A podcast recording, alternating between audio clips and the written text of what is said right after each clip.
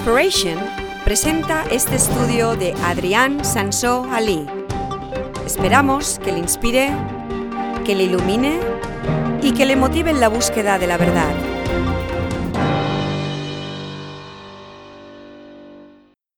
Yo nunca fui un adolescente típico. Como muchos sabéis, me convertí ya casi de niño, a los 15 años, yo solito. No conocía ningún otro verdadero cristiano, al menos en mi opinión. Y entonces yo me aseguraba de ser diferente a los demás. Yo quería ser mejor que los demás. La Biblia di- dice que tenemos que ser mejor. Quería ser perfecto. Tomé muy en serio esta escritura que dice, sed perfectos, igual que tu Padre en el cielo es perfecto. Yo no fumé nunca en mi vida, nunca me emborrachaba, no tomé drogas, ni iba con chicas, ni decía palabrotas, tampoco hasta, hasta no bebía café, ni nada alcohólico en absoluto, ni comía chicles y ni llevaba pantalones vaqueros. Hoy llevo, estos son vaqueros en teoría.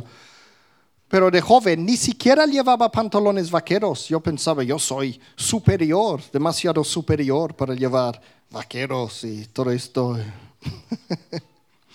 Sabía que tenía que ser diferente a los demás, la Biblia lo dice, pero yo lo tomaba muy en serio y era muy diferente a los demás. Era demasiado diferente. Y entonces atraía mucha persecución de parte de los demás jóvenes que conocía. Me llamaban gay. Sabéis que en inglés, lo- lo- los amigos, de mi, nombre en inglés, Adrian y, y Aid, me llamaban, los hermanos me llamaban Aid. Entonces hay algunos que me llamaban AIDS, SIDA, que significa SIDA, porque no iba con las chicas. No porque no quería, porque la Biblia lo dice. Me llamaban de todo. Hare Krishna, no sé si, si testigo de Jehová, no sé qué, no sé cuánto, budista. Más que ser una luz del mundo, yo era el payaso del mundo. Si huelo a café es porque he bebido un montón de café esta mañana para levantarme. ¿Ves? Ahora sí bebo café. No bebo café, como café, literalmente, porque no me gusta el café. Pero de joven ni bebía café. Ahora soy un poco más normal. Ahora como café al menos. Quiero hablar de ese tema ya por tercera y última vez, ser la luz del mundo. Solo tenía que ser una vez, pero eh, tenía tantas cosas que, que contar y más, y, y voy a contar solo una parte de lo que realmente quería contar. Los que habéis oído esto antes, las otras partes, hemos hablado de que somos embajadores. La Biblia dice que somos embajadores para el reino de Dios. Somos enviados. Eh, Sabéis que la palabra apóstol significa enviado y todos somos enviados al mundo. Hemos hablado del tema de la reputación. Nuestra reputación es muy importante. Claro que no tenemos que preocuparnos por lo que los demás creen de nosotros, pero tenemos que, que, que eh, ¿qué es la palabra? Es una larga historia, ya lo conté la otra vez. Todo el tema de la reputación. Y, eh, y también es porque nuestro comportamiento puede afectar no solamente nuestra vida eterna, sino la vida eterna de los demás. Y por eso la Biblia dice que debemos de ser intachables, intachables.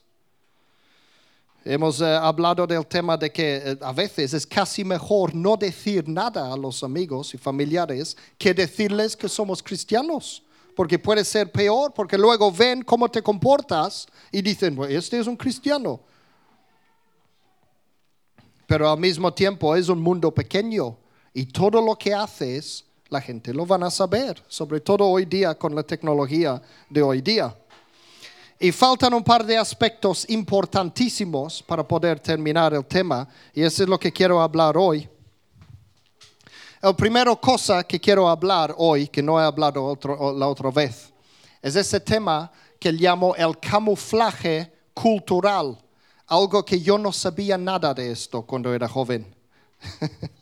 Sabéis que en el antiguo pacto el pueblo de Dios tenía que ser diferente a los demás por sus costumbres y sus tradiciones. Algo, era algo exterior, algo a la vista, algo que la gente veía guardar el sábado y los otros días festivos mandados por Dios, no comer ciertas cosas, mantener un número de rituales con instrucciones exactas y específicos. Todas esas cosas, la Biblia dice que es señal, ese señal entre el pueblo de Dios y Dios. Es señal, realmente es señal para los otros pueblos de que ellos eran el pueblo de Dios. Pero esto cambia en el nuevo pacto. Ahora lo que nos hace diferentes es algo interior, es nuestra actitud, nuestro comportamiento, nuestro carácter. Ya no son las tradiciones que tenemos diferentes de los demás o la forma de vestir, como no llevar vaqueros y cosas así, o lo que comemos. Esto lo podemos leer en Romanos 14, versículos 5 6. Dice, hay quien considera que un día tiene más importancia que otro, pero hay quien considera iguales todos los días. Cada uno debe estar firme en sus propias opiniones. El que le da importancia especial a cierto día lo hace para el Señor. El que come de todo, come para el Señor y lo demuestra dándole gracias a Dios. Y el que no come, para el Señor se abstiene y también da gracias a Dios. Y luego continúo, de, hecho el, el, Romanos 14 entero es muy recomendable leer porque es acerca de todo ese tema. Pero voy a leer de 14 a 17 ahora, versículos 14 a 17 que dice, yo de mi parte, este es Pablo que está hablando, dice, yo de mi parte estoy plenamente convencido en el Señor Jesús de que no hay nada impuro en sí mismo. Si algo es impuro, lo es solamente para quien así lo considera. Ahora bien, si tu hermano se angustia por causa de lo que comes, ya no te comportas con amor no destruyas por causa de la comida al hermano por quien Cristo murió. En una palabra, no deis lugar a que se hable mal del bien que vosotros practicáis, porque el reino de Dios no es cuestión de comidas o bebidas, sino de justicia, paz y alegría en el Espíritu Santo. Entonces, este toca un tema eh, diferente realmente, es otro tema aparte de lo que, lo que he estado hablando, porque realmente todo esto de ser un buen ejemplo para los demás, hemos hablado, estamos hablando de ser la luz del mundo y tenemos que ser un buen ejemplo para allí, para la gente de allí fuera. Pero también este habla de ser un buen luz para los de dentro de la iglesia también. Y está hablando de este todo un tema aparte que, que no voy a hablar hoy porque no, no hay tiempo. Pero lo importante es este abajo, lo que ha cambiado ahora es que el reino de Dios ya no es cuestión de comidas o bebidas como lo era antes, como señal entre el pueblo de Dios y Dios. Ahora lo que es el señal es la justicia, paz y alegría en el Espíritu Santo. Es lo que tenemos en el interior, pero tiene que brillar como una luz y tiene que brillar de modo que los demás lo ven. Este es ser la luz del mundo. No se refiere a las prácticas o tradiciones externas, sino a nuestro carácter interior. Y esto nos permite estar disfrazados en el sentido cultural. Y eso es lo que llamo este, lo que he dicho antes, el camuflaje cultural. Mira, el primero de Corintios, capítulo 9, versículos 19 a 23. Ahora, por, por cuestión de dejarlo más claro, voy a omitir lo que dice en paréntesis aquí Pablo, pero luego lo recomiendo que lo leáis, porque ese es lo que dice en paréntesis, es otro tema muy importante que tiene que ver con Antiguo y Nuevo Pactos. Pero no estamos hablando de esto hoy. Voy a leer 19, 23, pero sin los paréntesis, para que quede claro lo que quiero decir. Dice, aunque soy libre respecto a todos, de todos me he hecho esclavo para ganar a tantos como sea posible. Entre los judíos me volví judío a fin de ganarlos a ellos. Entre los que viven bajo la ley me volví como los que están sometidas a ellas, a ella, a fin de ganar a estos Entre los que no tienen la ley me volví como los que están sin ley, a fin de ganar a los que están sin ley. Entre, entre, los débiles me hice débil a fin de ganar a los débiles. Me hice todo para todos a fin de salvar a algunos por todos los medios posibles. Todo esto lo hago por causa del Evangelio para participar de sus frutos. Luego, si veis luego las partes en paréntesis, él está dejando claro que no es porque él está sin ley, no es porque él está de una forma o de otra forma, sino que está disfrazado de esto, como si fuera un, agente 007 y, va ahí disfrazado de, de lo que sea, con disfraz nota que Pablo está diciendo básicamente que no tenemos que parecer en lo externo a primera vista, en las cosas externas diferentes a la gente. Él está diciendo aquí que él intentaba mezclar con la gente a fin de ganarlos. Entonces, a primera vista, parecemos gente normal y corriente, como cualquier otra persona. Y es necesario y bueno que hagamos esto. Ahora, es importante que tengo que decir que yo he encontrado cristianos que han usado esta escritura como excusa para hacer el mal en lugar de hacer el bien. Dice, dice, no, no, pero es para ayudarles, yo estoy actuando como ellos. Y está claro que no significa que tenemos que pecar como los demás, ¿no? Tiene que quedar claro esto. Entonces no debemos ir al otro extremo y ser tanto como los demás, que no hay nada de diferencia entre tú y el Dios. Solo podemos entremezclar de esta manera si es con fines buenos. Y ese también lo hemos leído la otra vez cuando hemos eh, mirado un poco lo que hacía Jesucristo. O sea, no, no sería como si fuera, a veces hablan de lobos vestidos de ovejas. Nosotros de alguna forma tenemos que ser ovejas vestidos de lobos. y vamos entre los lobos y somos una abeja disfrazada de lobo. Entonces, tiene todo que ver con nuestro carácter. Hay cristianos que son tan deprimidos, tristes, malos, como sus vecinos no cristianos. Y no, no puede ser esto. Yo he conocido cristianos, de verdad, sin exagerar, que en sus trabajos tenían mala fama de ser personas horribles. Y la gente me venía y dice, ¿sabes que aquella persona no sé qué, no sé qué, no sé qué, está así, el otro, la otra manera en el trabajo? Gente de allí fuera que me han contado acerca de personas en la iglesia. Imagínate, este ha pasado antes. Y no puede ser esto.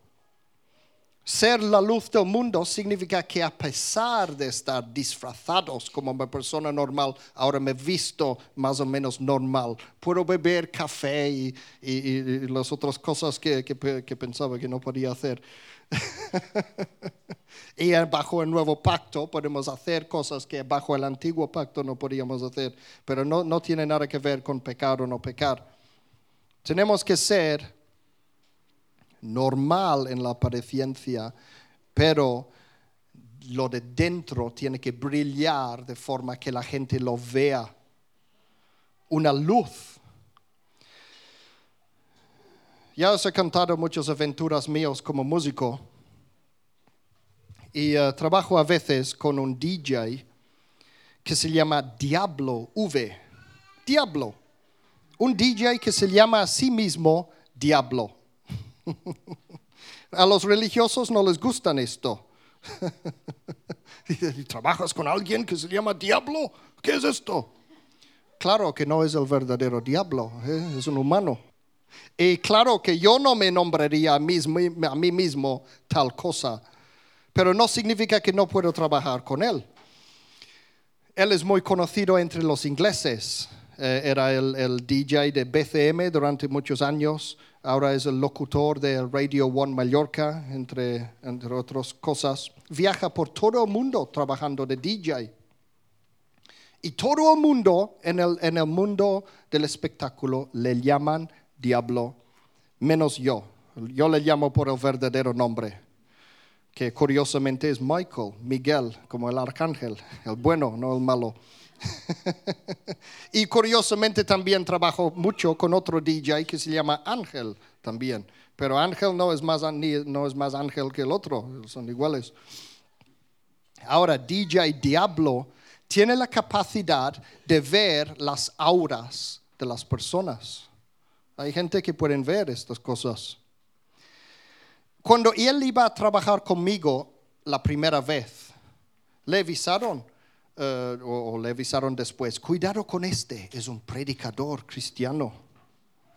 Pero él me dijo que cuando me conoció por primera vez, vio que mi aura era diferente del de los demás, era más brillante, más como perfecto. Eso es lo que dijo. Es algo real esto. Es algo real. Tenemos el Espíritu Santo dentro de nosotros. Y Él lo vio. Y eh, Él le encuentra, Él le encuentra muy gracioso que yo soy un predicador.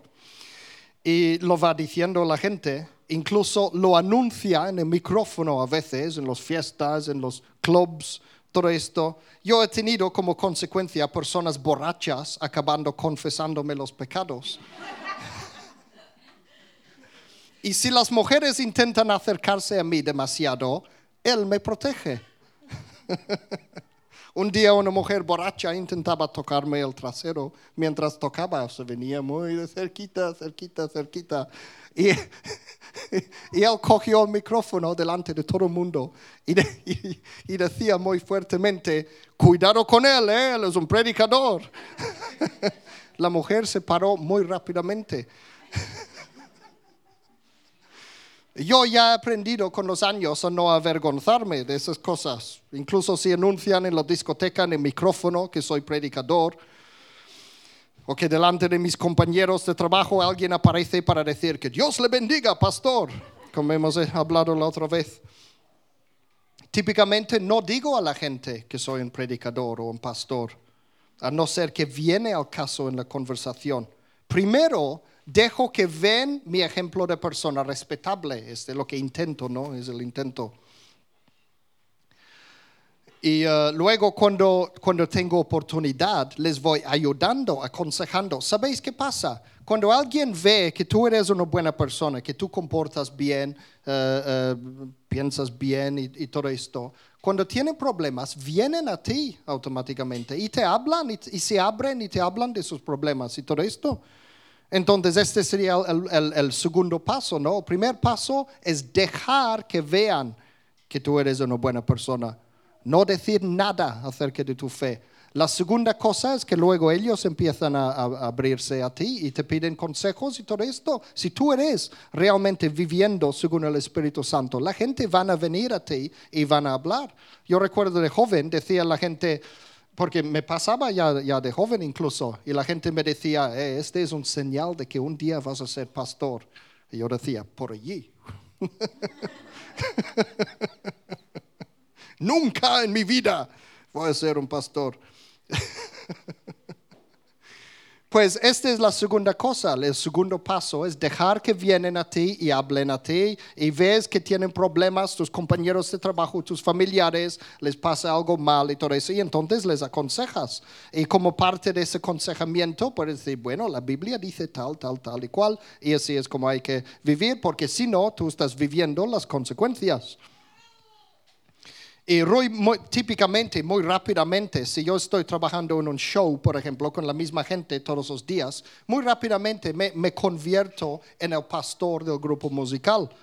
Y entonces les empiezo a hablar de Dios y la Biblia y todas esas cosas. Ahora tengo que hablar acerca de un peligro, porque he hablado de, de, este tema de estar por el mundo, de ir a los sitios así raros y salir por la noche y todo esto y mezclar con la gente. He hablado del ejemplo de Jesucristo que hacía lo mismo y él iba uh, uh, tocando la gente con su poder para cambiarles la vida y todo esto. Pero hay un peligro en esto que tengo que advertiros, muy importante.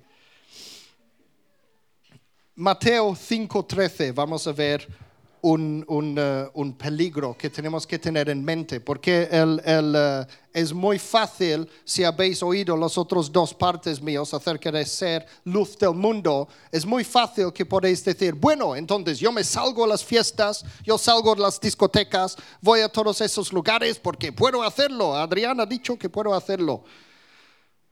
No he dicho esto.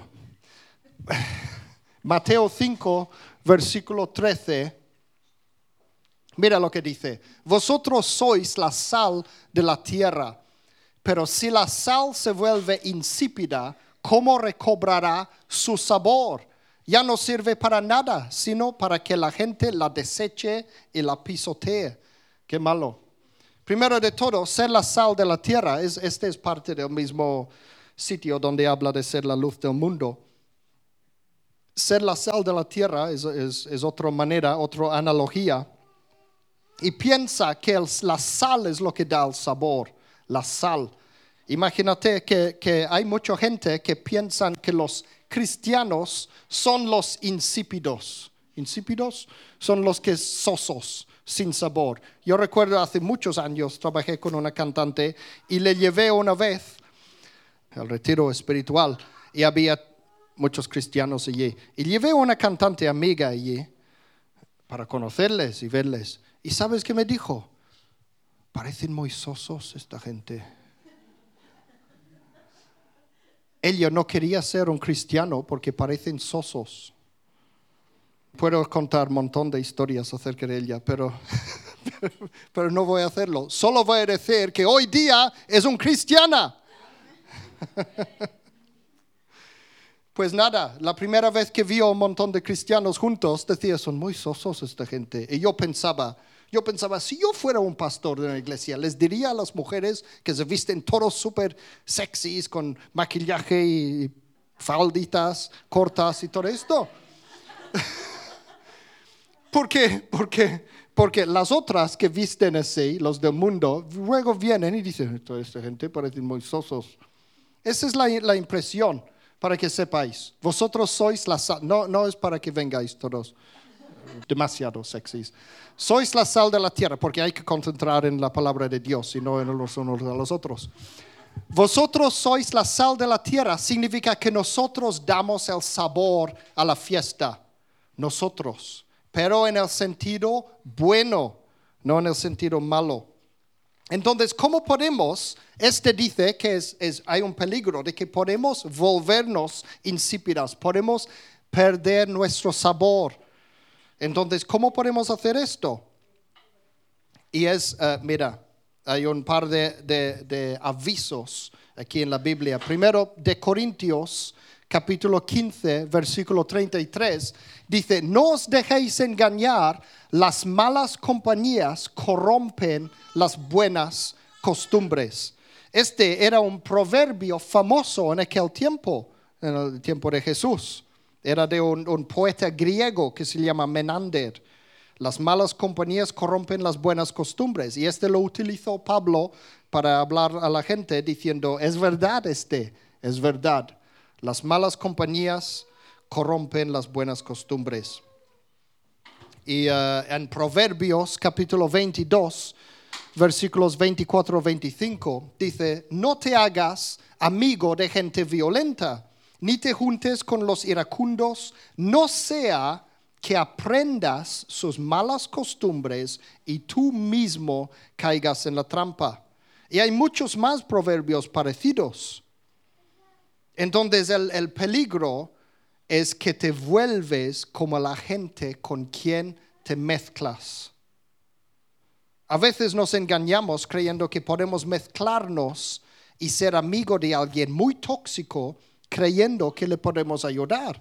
Decir, sí, ya sé que mi amigo aquel es, es, un, loco completo, pero sigo con él porque yo creo que le, le, puedo ayudar, le voy a convertir en Yo he caído en esa trampa muchas veces y Sandy dice, eh, yo creo que son ellos los que están eh, cambiándote a ti. Y es verdad, pasa. Sabéis que el, el Sabéis que los, psicólogos han corroborado lo mismo que dice la Biblia acerca de esto. Hay, una, hay, una, um, hay un dicho en inglés, one, ¿cómo se dice? One rotten apple spoils the whole lot. Uh, ¿Cómo se dice esto en español? Naranjas. Sí. O sea, en, inglés el dicho significa que si tú tienes una cesta de manzanas buenos y coges uno podrido y lo pones dentro, vuelven todos malos muy rápidamente. Y este pasa y está demostrado psicológicamente. Los psicólogos dicen que es verdad. Si tú tienes un grupo de 10 personas, imagínate un grupo de jóvenes en la iglesia y coges uno malo y lo metes allí dentro. La idea es que los demás le van a convertir para bien, ¿no? 10 contra uno. Pero los psicólogos han demostrado que es al revés. El uno es el que corrompe muy rápidamente a los demás. Es algo para, para tener muy muy en, cuenta esto cuando nosotros nos estamos allí fuera siendo embajadores para el reino de Dios allí en la tierra. Es muy importante. Y una buena demostración de esto es si yo me pongo encima de una silla, por ejemplo, imagínate no voy a decir a nadie que pise porque este es bonito y el otro puede romper si alguien se pise. Pero imagínate que alguien pisa esto, se pone de pie encima de la silla y yo estoy abajo y digo, súbeme a la silla. Tú me subes a mí o yo te bajo a ti, a ver quién gana. ¿Qué es más fácil? Yo le puedo bajar de la silla muy rápidamente, pero él no me podrá subir a la silla. Eso es lo que pasa con nuestros amigos que, que no digo amigos no cristianos, digo amigos malos. Cuando tenemos amigos malos, podemos decir, porque hay, hay gente no cristiano que se comporta mejor, desgraciadamente, mejor que los cristianos muchas veces. Y no tiene que ser así, claro. Pero es, es, una, ilustración de cómo funciona esto. Entonces, uh, yo de, de, de, joven no era un rebelde ni nada así, como digo, era cristiano desde joven y siempre era un buen chico, incluso antes de convertirme. No era malo ni rebelde, era un poco raro, eso sí, pero, eh, pero me comportaba bien en la escuela, en la casa y en todo. Menos en una temporada muy corto, cuando hice amigos en la escuela con un chico que era malo, era malo de verdad, se comportaba malo decía palabrotas, eh, era malísimo. Y no sé por qué se acercó a mí y nos hicimos amigos y esto. Y en este corto periodo de tiempo, no sé si era un par de meses solamente, yo vi como yo me volví malo y, empezaba a tener problemas en la escuela y cosas así. Hasta que yo me di cuenta, yo mismo me di cuenta y dije, no tengo que estar con esa persona porque me está volviendo mal a mí.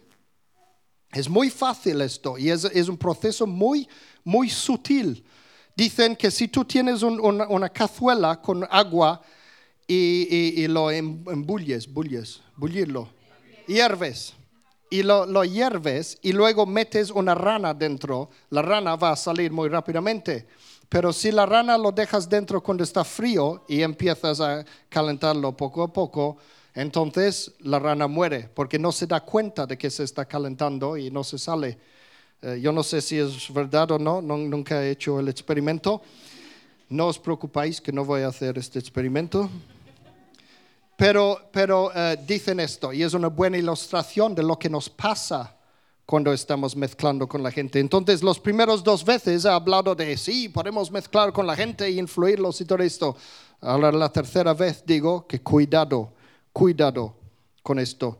De adulto incluso yo notaba esto con mis compañeros de trabajo, especialmente con los compañeros de show, que son los que trabajaba cada día, cada, cada, cada, cada día, todo tiempo con ellos, siete días a la semana.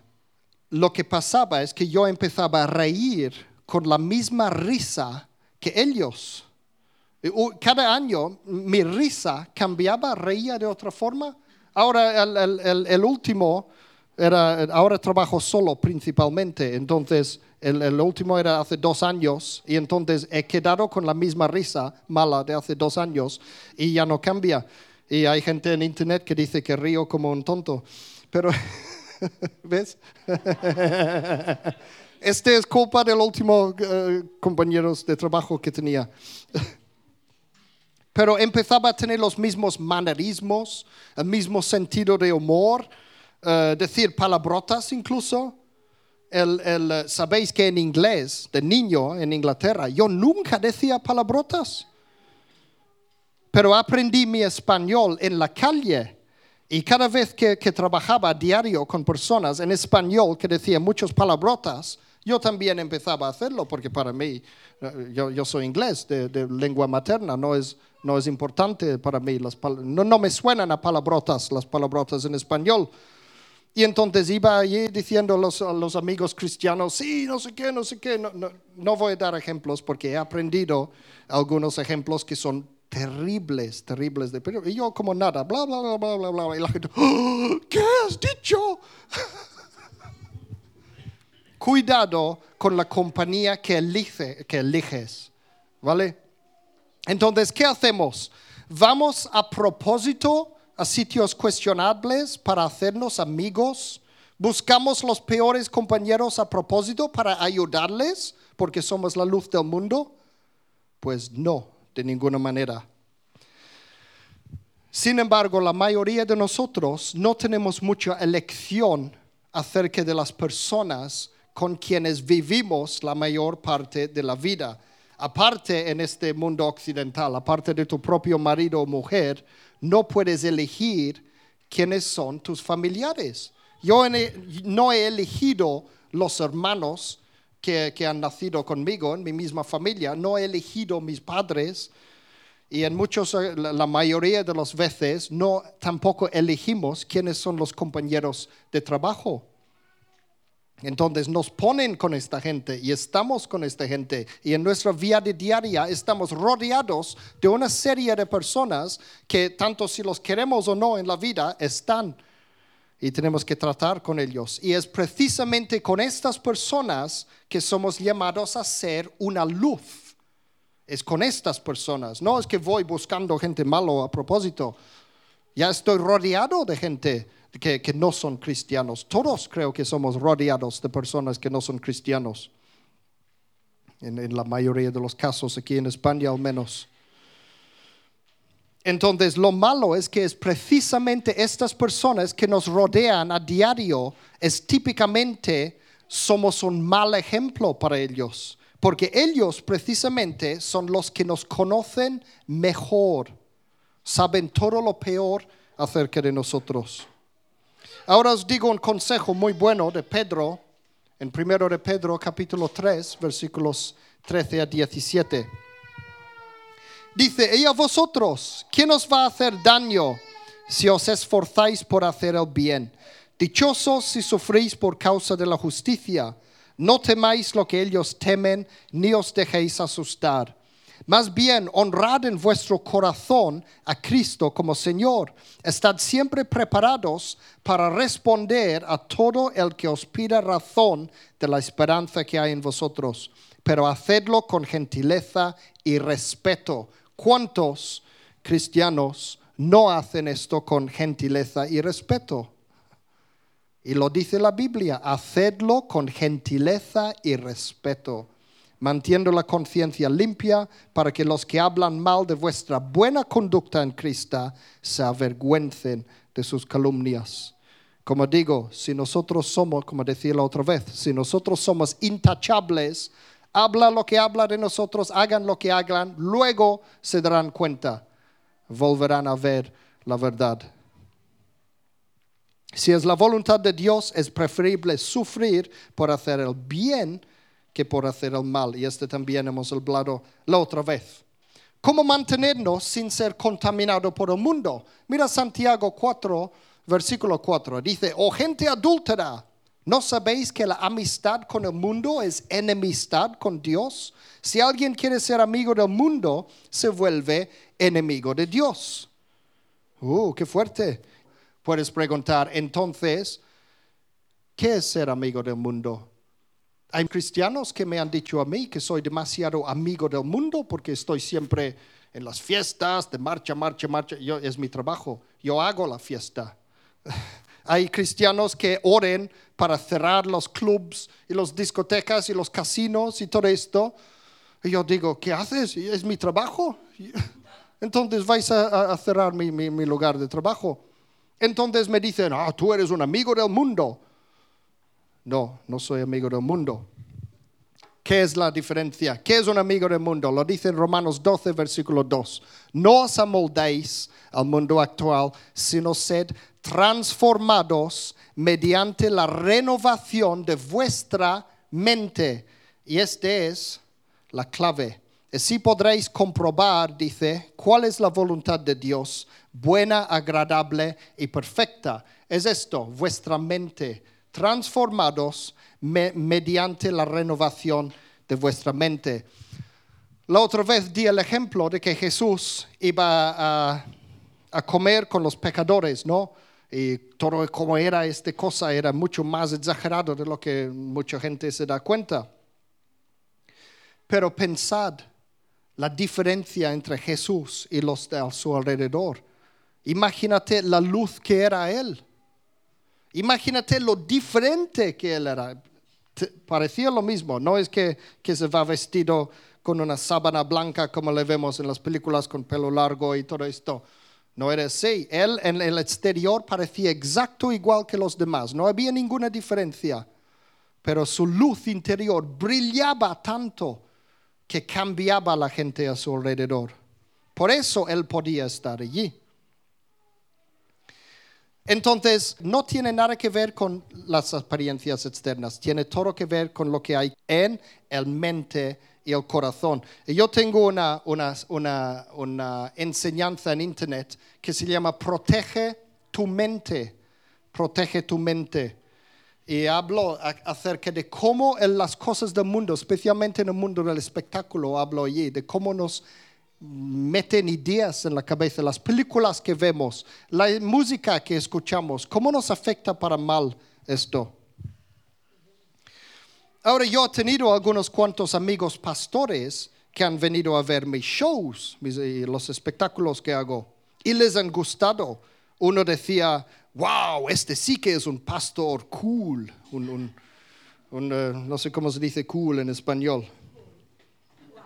Guay, sí, esto, pastor guay. Pero tenemos una pareja de pastores amigos que no estuvieran de acuerdo para nada en que yo trabaje en este trabajo. Y yo pensaba, bueno, será de una iglesia tipo legalista, ¿no? Religioso y tal. Pero luego me di cuenta por qué tenían esta actitud. ¿Sabéis por qué? Porque de joven, antes de ser cristianos, ellos habían sido los dueños de una discoteca los mismos dueños.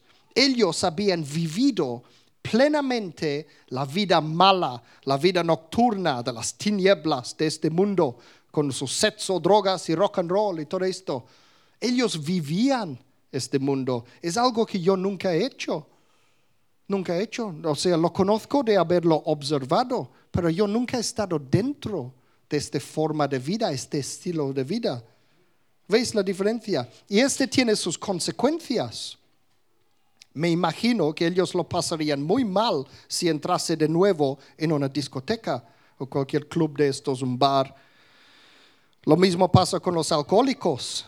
Dice que si has sido alcohólico en el pasado, no deberías nunca más tocar el alcohol. Uno que ha sido adicto al juego necesita mantenerse alejado de los casinos. Yo he tocado en casinos sin problema. La última vez estuve gratamente sorprendido porque encontré allí unos folletos que el propio casino producía, unos folletos que tenían que hablaba acerca de la adicción al juego. Y ellos tenían, y luego me pregunté, a ver, eh, averigüé un poco acerca de esto, y ellos tenían una lista de personas de que cuando tú entras tienes que dar el, el DNI. Y si tú estás en esta lista, son una lista de personas prohibidos que no pueden venir dentro del casino porque es conocido que ellos son adictos al juego. Entonces ellos tienen este acuerdo con la gente y una, un- un- una mujer, por ejemplo, que tiene un marido adicto, puede llamar al casino, hola, tengo un marido tal, tiene problemas con el juego. Y lo ponen en la lista y no lo dejan entrar. Entonces yo fui gratamente sorprendido por eso. Pensaba, bueno, están siendo al menos un poco, no sé, eh, cuidadoso con esto, ¿no? Pues como digo, yo nunca he sido parte de esta vida. Nunca he sido do- drogadicto y, y- y alcohólico y todas esas cosas. Y, y- y, um, hay muchos cristianos que sí antes hemos tenido vidas malas, podemos decir. Y este nos puede ayudar luego a ayudar a los demás también. Si yo, por ejemplo, eh, era drogadicto y ahora me he curado del drogadicto, este me hace apto para ayudar a otros drogadictos, porque Jesucristo me ha cambiado y entonces yo puedo ayudar a otros drogadictos. Pero este no es mi caso, ¿no? Yo tengo el, el- opuesto caso, no he sido nada malo de este tipo de cosas, pero ese también hay una ventaja de esto, porque ese significa que puedo acercarme a estas cosas y todavía soy un poco, ¿qué es la palabra? Cuando no te puede contagiar, inmune, me hace un poco inmune de esto. Entonces, que yo pueda trabajar en este trabajo no significa que otra persona pueda. ¿Entendéis? No, no estoy diciendo que una- persona que ha, sido alcohólico en su vida no puede ir a trabajar en un sitio de vinos. ¿Entendéis lo que quiero decir? A ver, ah, intentaré terminar rápido. Entonces, que un cristiano puede hacer una cosa u otra no significa que otro cristiano puede hacer. Cada persona debe saber cuáles son sus limitaciones, cuáles son sus puntos débiles y conocerlos y saberlos y ser sensatos en esto. ¿A que sí? En, en- en- todo esto de ser una luz para el mundo. Vale.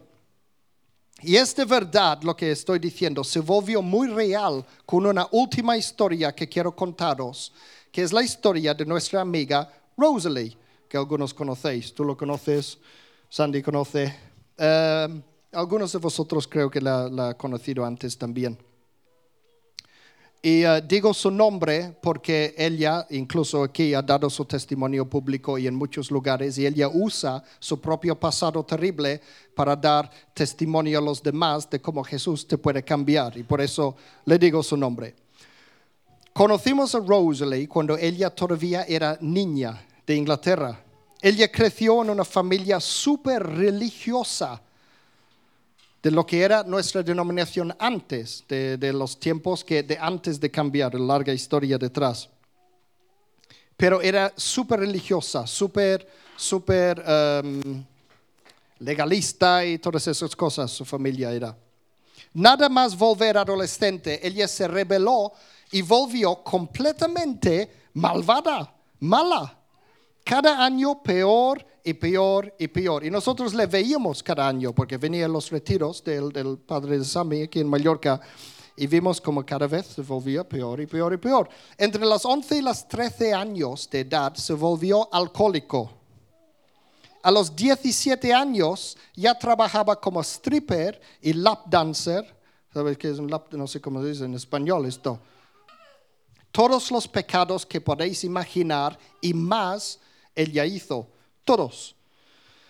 Pero a pesar de todo, nos manteníamos en contacto con ella. Eh, nos hicimos muy amigos, ella y yo.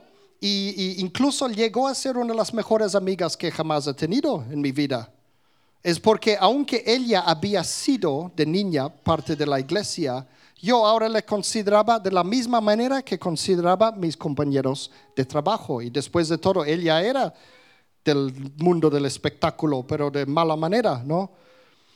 Y entonces le traté como si fuera uno de mis amigos del mundo del espectáculo.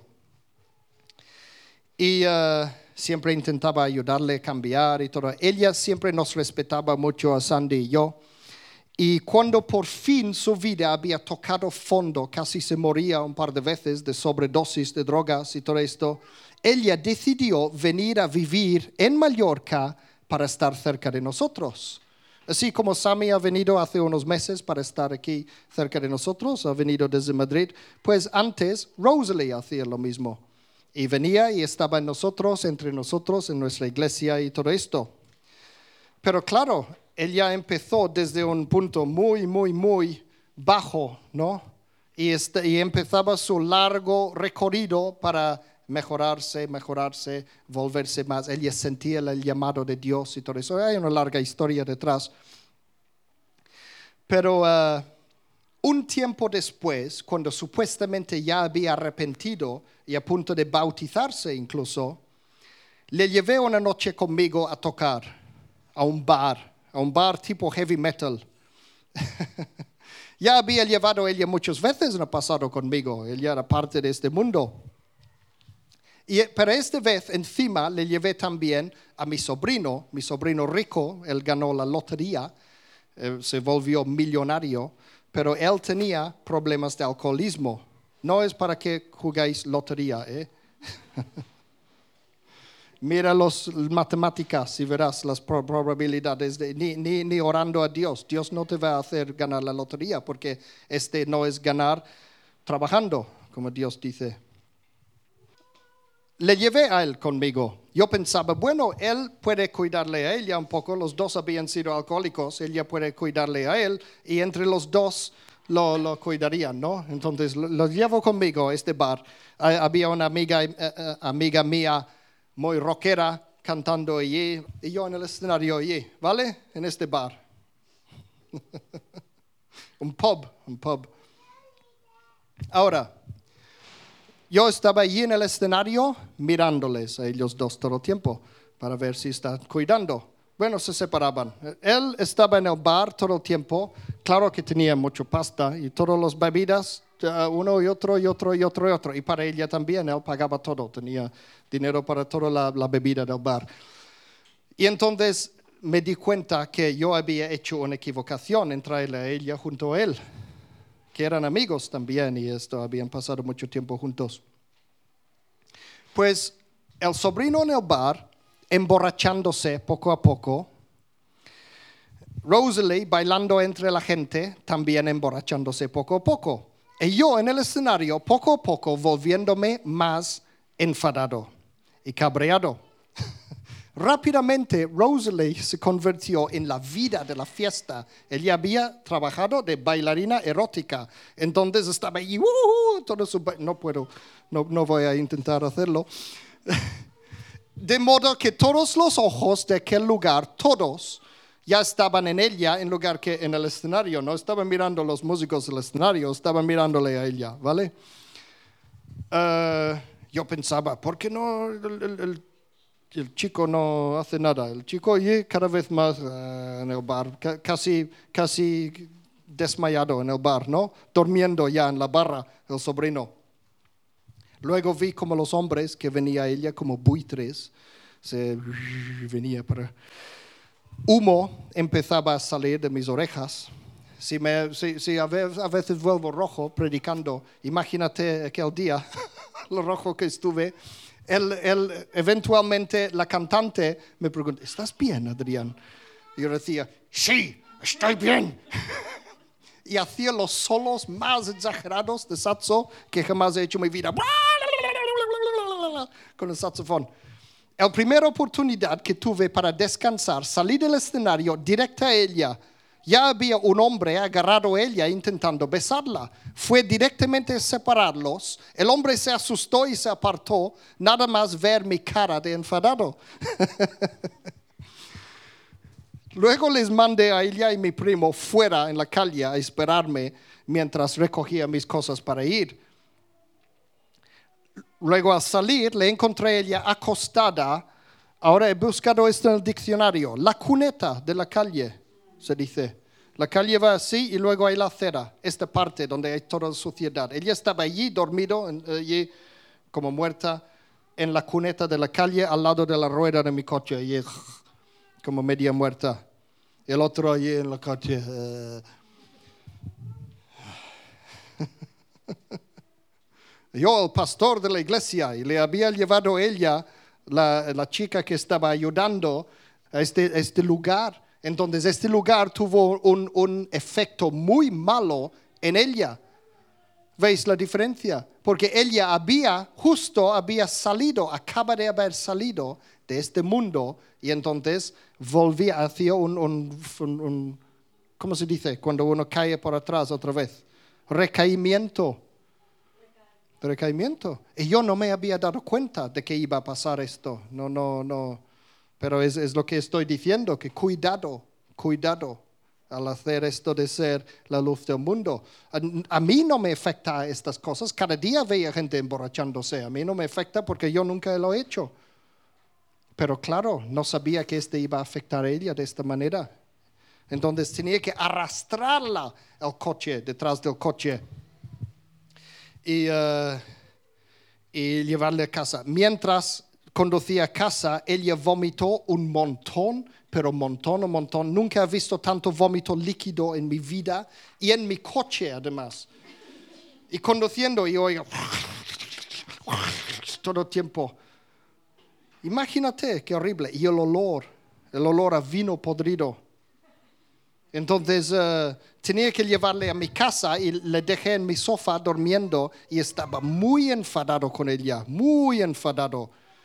Imagínate, y le decía después, ¿qué iban a pensar? Luego mi, mi mujer y hijos bajan la mañana siguiente y le ven oh, en el sofá medio muerta esta mujer. Este desastre de mujer. mujer. y mi coche olía mal durante semanas. Tenía que limpiarlo yo, porque él ya estaba demasiado muerto para hacerlo. No tenía ganas de beber vino durante meses después, yo por el olor. Ahora, este lo digo como ilustración, ilustración. Si, una, si, si tú has tenido un problema en tu vida, alcoholismo, drogas, cualquier otra cosa, no deberías mezclar con estos aspectos del mundo que tiene que ver con esto. Puedes hablar con la gente que han estado allí para ayudarles con tus propias experiencias, pero no estar allí a la hora de ir salir al mundo, a ser la luz del mundo, tenemos que brillar, tenemos que ser una forma interior tan diferente. No sé si captáis lo que quiero decir, yo estoy muy, muy cansado, como, como digo. Pero os digo la final de la historia, ya podemos ir. Le bautizamos a Rosalie ella cambió completamente, ha predicado en esta iglesia, ha caído mientras predicaba así, uh, desmayado, porque todavía con efectos de drogas y todo esto en su vida. Ella acabó casándose, ¿veis? Esta es su boda. Acabó casándose con un pastor, este es un pastor de la iglesia anglicana en Londres. ¿Sabéis? La, no, Church of England, el Church of England, la iglesia de Inglaterra, es como si fuera católicos, es muy, muy súper religioso, súper, uh, como los católicos, el, este formas religiosas, ¿no? Totalmente lo contrario de lo que ella era. Aquí no se ve todos sus tatuajes en este, de ella, en esta foto. Pero imagínate, acabó casándose con él. La diferencia entre el pastor y su mujer. La última vez que nos, es un buen chico y todo muy amigo nuestro también, la última vez que nos visitaron aquí en Mallorca, a ella le llevé otra vez conmigo a tocar en un hotel para recordar los viejos tiempos. Ella ya estaba muy embarazada y todo, ya había cambiado completamente y este es un, un señal del poder de Dios. Completamente había cambiado. Y los camareros de allí me dieron la enhorabuena por el bebé que íbamos a tener. Y yo decía, oh no, el bebé no es mío. Y ellos me miraban con cara de sorpresa, porque obviamente éramos muy amigos. Y, y, luego les dije, no os preocupéis, su marido está ahora mismo en mi casa con mi mujer. Entonces tengo un montón de cosas más que me gustaría contar, pero no hay tiempo. Montón de cosas. Pero solo, solo quiero decir que yo doy gracias a, a Dios por mi trabajo secular. Y yo estoy segurísimo, porque muchas veces la gente, los otros cristianos han dicho, pero seguro que Dios quiere que trabajas allí. Estoy segurísimo que Dios quiere que trabaje allí. Muchas veces, fijaos que he intentado cambiarme a ser músico de música cristiana y todo esto. Todas las puertas están cerradas. Es, es una larga historia.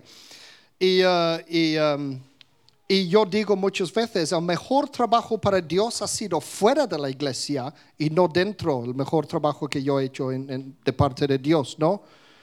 Y puedo ser pastor de esta iglesia porque mi trabajo secular me da mucho tiempo libre durante los días para poder ser pastor de la iglesia. Incluso todo el ministerio de Singspiration tiene una larga historia también. Tiene que ver con la música porque originalmente fue, fijaos el, el, el símbolo antiguo. ¿Ves? Singspiration, el símbolo antiguo de Singspiration. Era una bola con, con una nota musical. Era, una, era, una, um, era hecho para promoverme como músico. Y Dios un día dijo, Singspiration es tu ministerio y cambió todo. Es una larga historia. Incluso la voz que sale al principio de Singspiration es una amiga cantante mía de- del mundo del espectáculo. Y eh, toda mi vida he querido publicar CDs de música mío y todavía estoy en ello porque he estado perdiendo todo, perdiendo entre comillas, ¿no? Perdiendo todo tiempo publicando más de 100 horas de lo que Google piensa que es música. Porque está hecho por una casa de música. Singspiration es una casa de música para publicar música. Y en todos los lugares donde la los sitios normales para buscar sermones en el internet no los encontrarás. Los encontrarás en todos los sitios para comprar música. iTunes, Spotify, Amazon Music, todos esos sitios. Búscalo, Singspiration. Incluso si pones en Google te dirá que es un grupo musical, Singspiration. ¿Ves? Todo esto es por haber tenido este trabajo secular que me ayuda luego, lo puedo utilizar para la obra de Dios. Y todos vuestros trabajos podéis utilizar de la misma manera, podéis hacer lo mismo. Y tan, tantas cosas puedo contar también, pero ya está, me tengo que terminar ya. Porque hemos sido todos llamados a ser la luz del mundo. Y es un arte. Por eso no puedo decir punto uno, dos y tres y cuatro, sino que tenido que usar ejemplos. Es un arte que tenemos que de- ir desarrollando en nuestras vidas. Y ya está. Que Dios os bendiga. Acabo ya. Y hasta la semana que viene.